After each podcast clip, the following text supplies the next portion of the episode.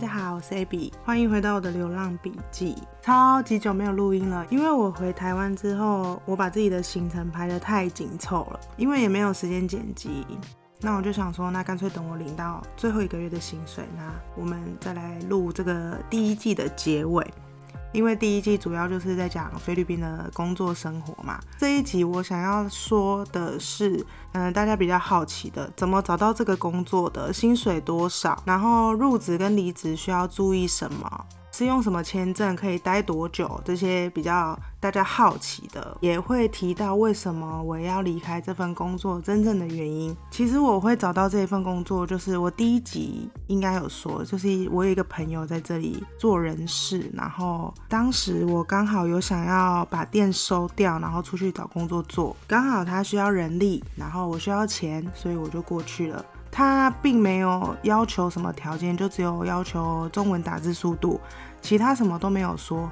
但是我觉得这份工作你需要有一点逻辑性，你做起来比较不会那么的痛苦，因为你每天需要处理的数据比较多，所以我觉得。第一个是你打字能力，打字速度不能太慢，然后你要会基本的 Office 软体的运用，再来就是处理事情的逻辑要比较变通一点，因为这个行业其实是很活用的。诶，我还需要说是什么行业吗？就是博弈产业。因为在菲律宾是合法的。那薪水的部分呢？一开始我们进去的时候，我们真的就是客服，很单纯的客服而已。一开始公司开给我们的是两万九封顶。那我们一开始有分成三个方案。第一个方案是每天上班八个小时，然后没有休假的，这个薪资是开一万六起步，两万五封顶。第二个方案是一天上八小时，然后月休四天的，这个是一万四。起两万二封顶，我说的都是人民币哦。然后再来就是第三个方案，也就是我的方案，一开始是一万九起步，然后两万九封顶。其实当初我有看到很多菲律宾的群组就在讨论这间公司的福利，就觉得说薪资开的这么高，真的进去有没有领到这个钱还不一定。说真的，我的确有领到这个薪水，但是嗯。这个也是我离职最主要的原因，然后等下再来提。的确，一开始一万九到封顶两万九，这期间薪水都是正常给的，每个月准时发放，绝对没有拖薪。我一开始是住内宿嘛，内宿的话就是不用付钱，公司帮你安排。但是就是有一个室友，然后公司会补贴一点点的水电津贴。其实我入职还算顺利，然后我学也学得蛮快，应该是因为我就是做过比较多工作，所以我的适应力也比较适应的来。不过也有人就是因为真的学不会、搞不懂，然后就被开除的也有。可是你说你面试进来然后被开除，有没有什么菲律宾的法律可以保障你这件事？没有，因为。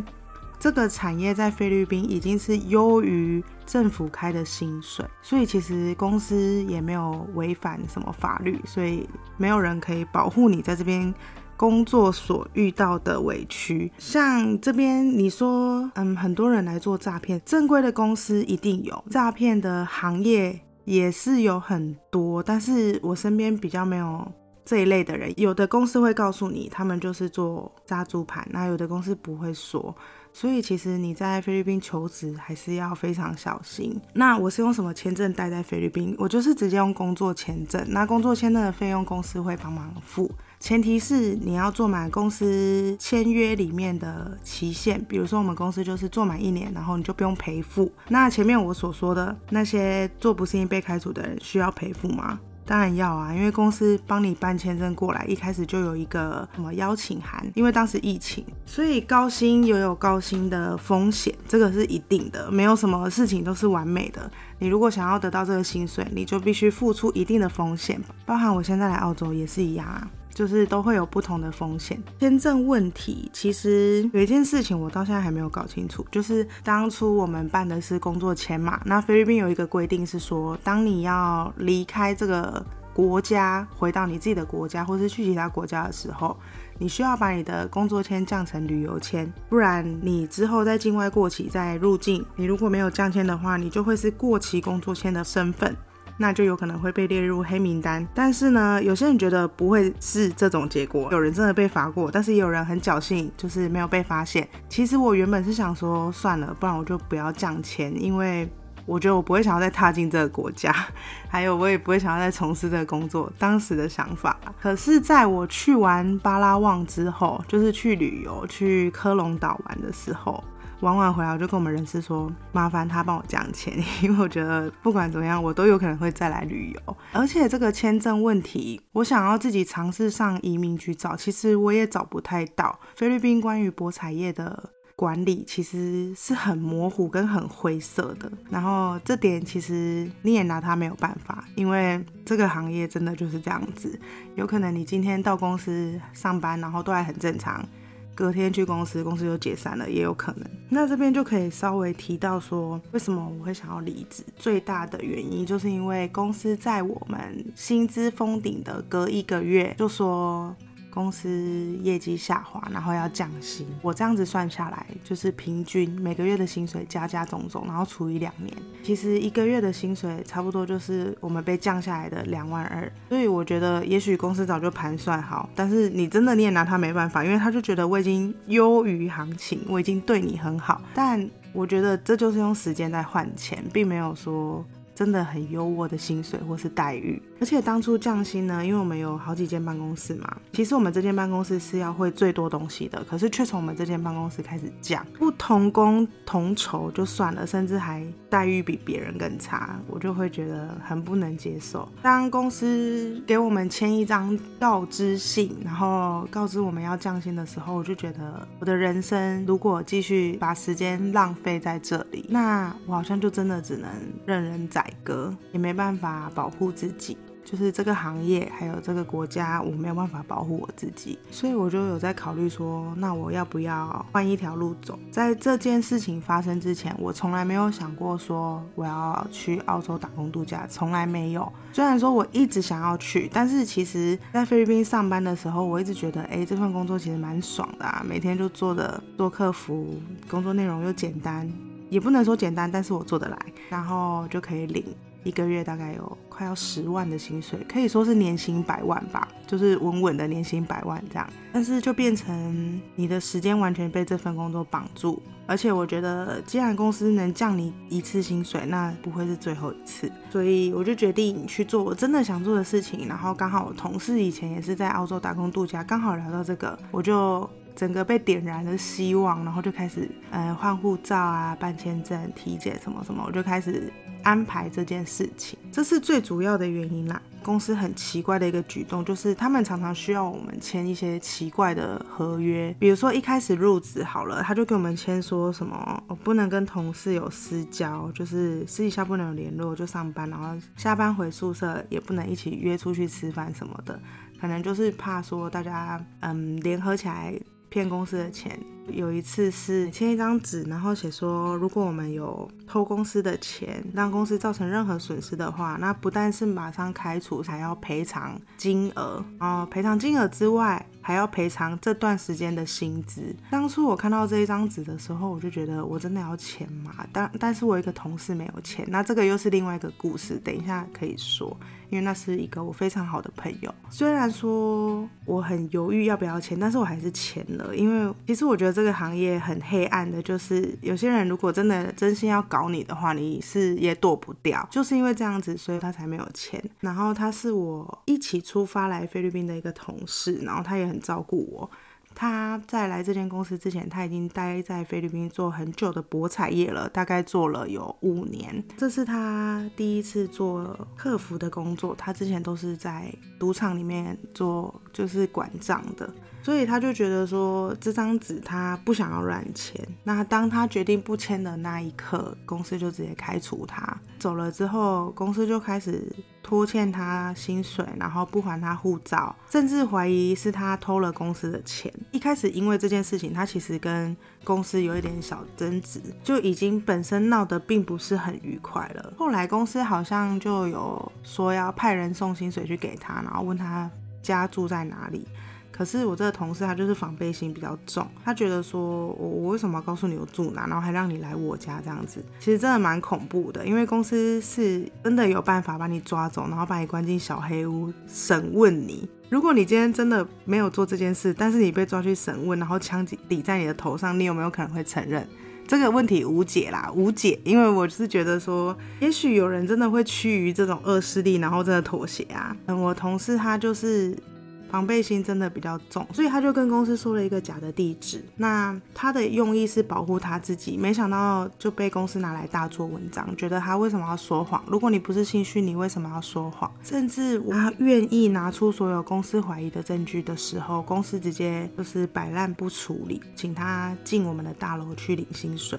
可是我们的大楼其实是很封闭的，就是你一定要有一个卡片，你才能进去跟出去。查的非常严，等于说你只要一进去这个大楼，其实你真的就是任人摆布。那这样子谁敢去？再加上公司都已经怀疑你是偷钱的人，那如果是你，你敢去吗？其实我当初听到我这个。同事的经历的时候，我真的是气到我全身一直发抖。还有很多很多的细节，就是公司就已经觉得就是你了，即便他没有证据，即便你愿意提出证据来澄清，他就已经决定是你了。他不想要处理这件事情，他就是不处理。然后后来，当然我这个同事他的薪水也没有领到。然后这件事情呢，就这样子不了了之了。然后他也一直被认为说他就是偷钱的那个人。但是以我对他的了解，我觉得他不可能做这件事情。再加上公司遗失的钱真的没有很多，就是根本就不到我们薪水的一半。所以我也觉得他并不会为了这么一点点钱，然后去搞坏自己的的什么，有点词穷。反正就是我觉得他不会为了这么一点点钱去做这件事啦。如果是我，我也不会啊，我就继续在这边每个月领九万多，不香吗？我为什么要偷钱？然后。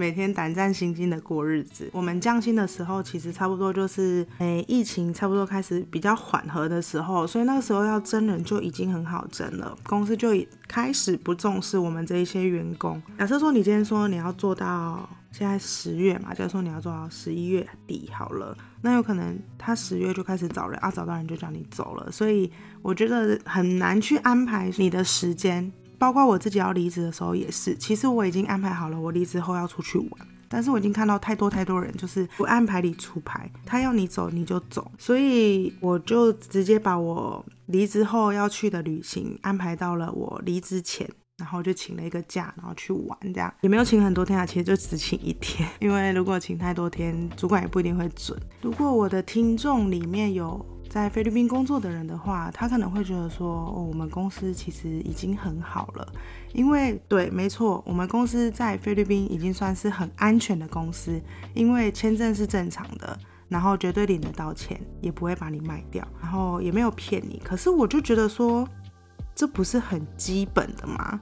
那如果你很基本应该要有的叫做已经很好了，那那些很正常，就是正规盘，然后又有其他福利公司，那不就是？这个是天堂，我觉得这个逻辑非常的歪理，但是没有办法，因为这个行业真的很多，就是比如说人事好了，他们可能就是靠卖员工来赚钱。我这边这个员工我不要了，那看你们那边有没有缺人，这个员工我推给你，我就可以领多少的费用，这样就是有这种事情，这些很正常的事情，居然可以被人家拿来说，哎，我们已经很好了，就好像你在台湾，然后现在台湾薪资多少？我我有点忘记，两万六吗？好。公司两万六，然后周休二日，然后准时发薪，然后就跟你说，哎，我们公司已经很好了，我们公司两万六，哎，而且我们公司真的会发薪水，这个就是很基本的，你的员工帮你工作赚钱，然后让你的公司可以正常运作，然后你们就是这样子去对待你们的员工，那难怪有一些公司说真的到最后会解散，我觉得那个都是咎由自取。那当然我们就是只是小虾米而已嘛，因为这个行业就是很好赚啊，他们直接换个名字。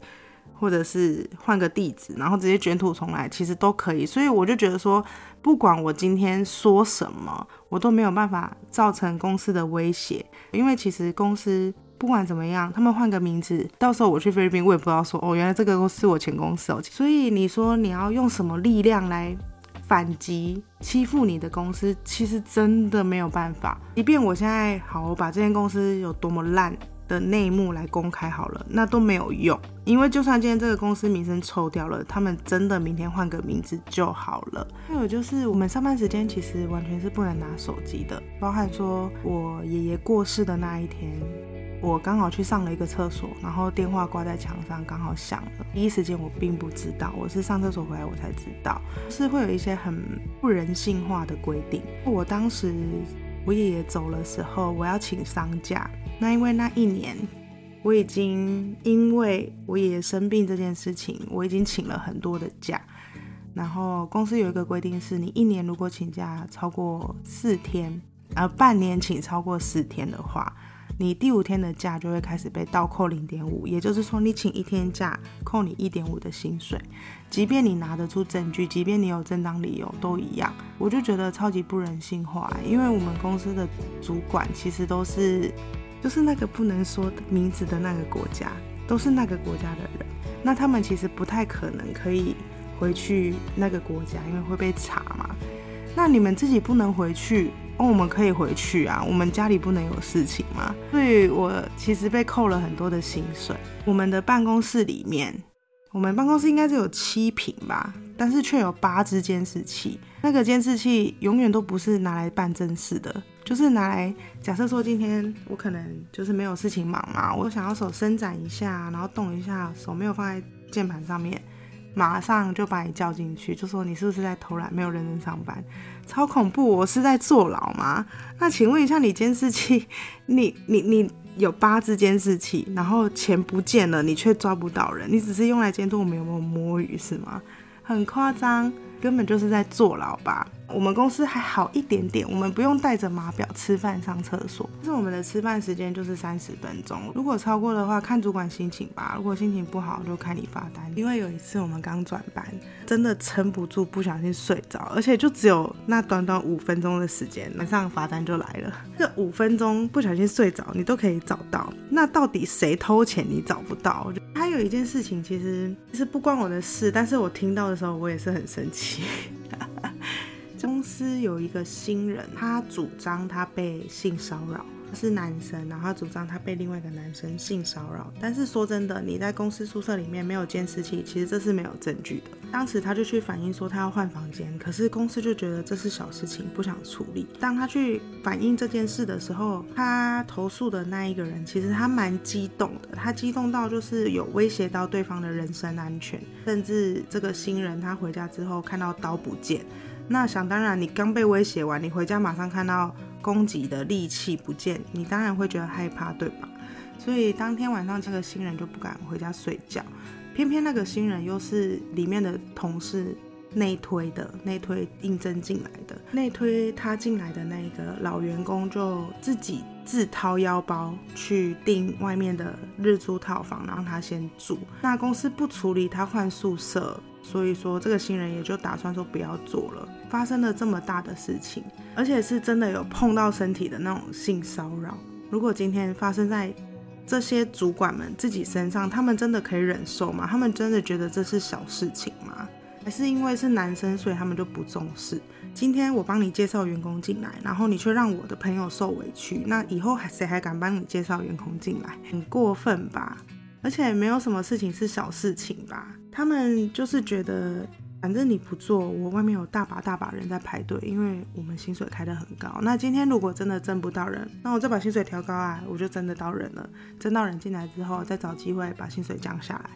发生了这些事情，我开始觉得这个环境很不讨喜，然后每天看到这些主管，我就觉得很不爽，什么事情都不会做，然后就领比我们多的薪水，甚至还有分红，所以我就每天觉得很忧郁。那对我的确是赚到钱了，我也存到钱了，但是我的心态变得很不健康，然后我也变得很易怒，看待事情变得很偏激，因为很认真的上班，很认真付出，可是被主管喜欢的却是那些。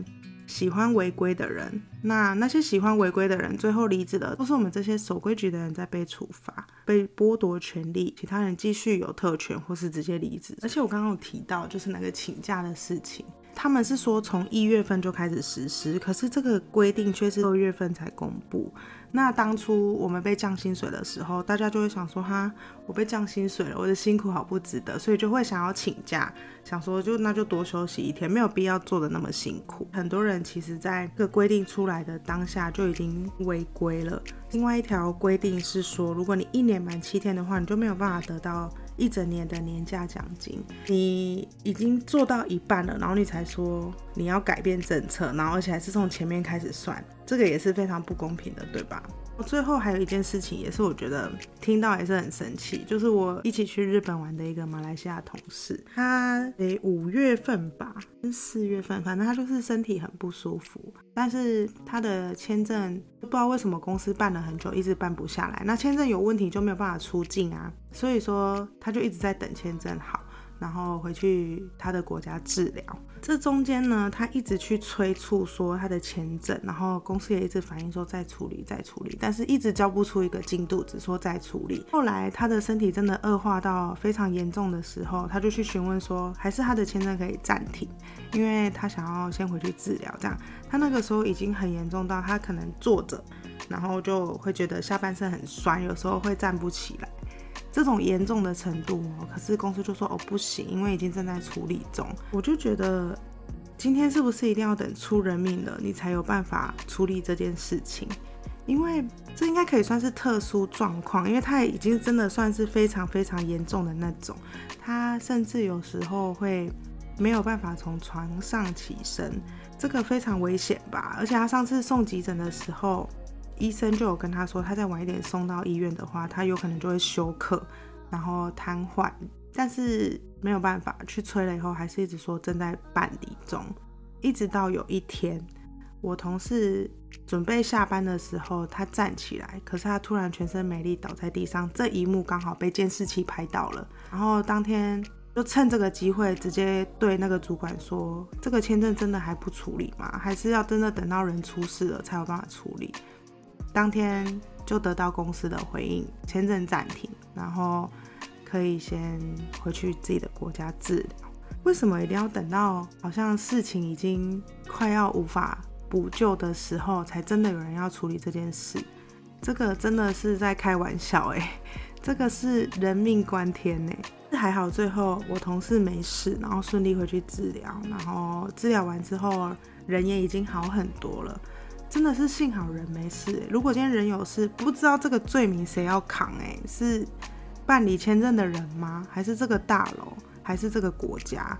别的国家的人来你的国家工作，然后今天真的真的身体承受不住需要治疗，然后你用你们的医疗又治不好人家，然后治不好人家又不让人家回国治疗，不知道这个罪名到底谁要扛？哎，那是真的幸好后来没事。哎，应该算是我所看到的黑暗面吧。最后，最后呢，我到底有没有领到我的薪水？其实是有的，因为本来是预计做到九月底，那个时候我会有第二年的年假奖金，但是因为公司提早培养好人了，所以提早让我走，就害我没有满第二年。可以拿那个年假奖金，所以我就去争取说，那不然就按照比例给我。那幸好最后公司是有给我，可能公司良心发现吧，但这本来就是我应得的。总之呢，以上就是我的菲律宾生涯。那我会建议我身边的人去菲律宾工作吗？我觉得还是有可以做的工作，可以去赌场啊，或者是可以去做做那种比较透明的工作。但是也有可能那个人是骗你的，就说骗你去赌场，结果从机场接你就把你接去卖都有可能。所以我觉得如果，其实我也不是很建议去菲律宾诶，但也是有好赚的钱，但就真的很讲运气，你不能确定你碰到的到底是不是好人。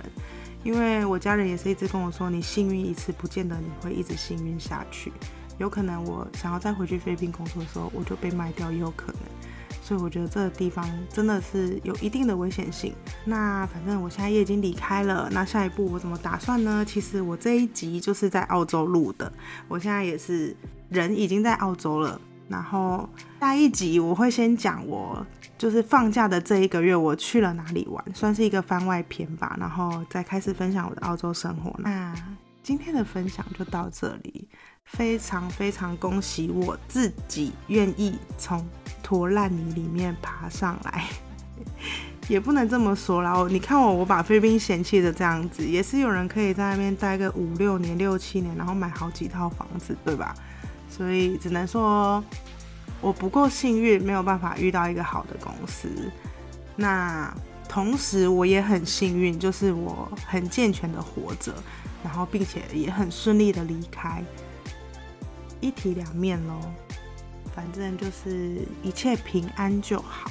如果还没追踪我 Instagram 的人，可以去追踪一下，因为我最近很喜欢剪 reels，所以有时候我会先剪完 reels，我再去剪我的 YouTube，或者是 再来剪 podcast。但是毕竟 reels 就是我都会压缩在一分钟以内，所以能分享的东西就很有限。那如果对菲律宾的工作还有什么问题的话，可以到我的 IG 私讯我。如果我知道的话，我就会帮忙回答。因为我现在已经离开了一个多月，有一些细节其实我有一些忘记了，所以有可能我有漏掉我想要讲的，但是我没有讲，所以你们可以来询问。那这个 podcast 上架的那一天，我会在我的现实状态开一个问答。如果有问题的话，就可以去发问，然后我会再回答。我知道的话，我就会回答。那今天就分享到这里，不知道讲了多长，不管讲多长，我都只会做一集而已，我不要再剪上下集。好，谢谢大家的收听。然后我这次回台湾也有收到很多的回馈，就是原来有很多人都有听我的 podcast，然后我也真的有收到陌生人的回馈，我觉得很开心。我是很喜欢分享的人，分享能收到回馈的话，就是一件很幸福的事情。嗯，那今天就先到这边喽，拜拜。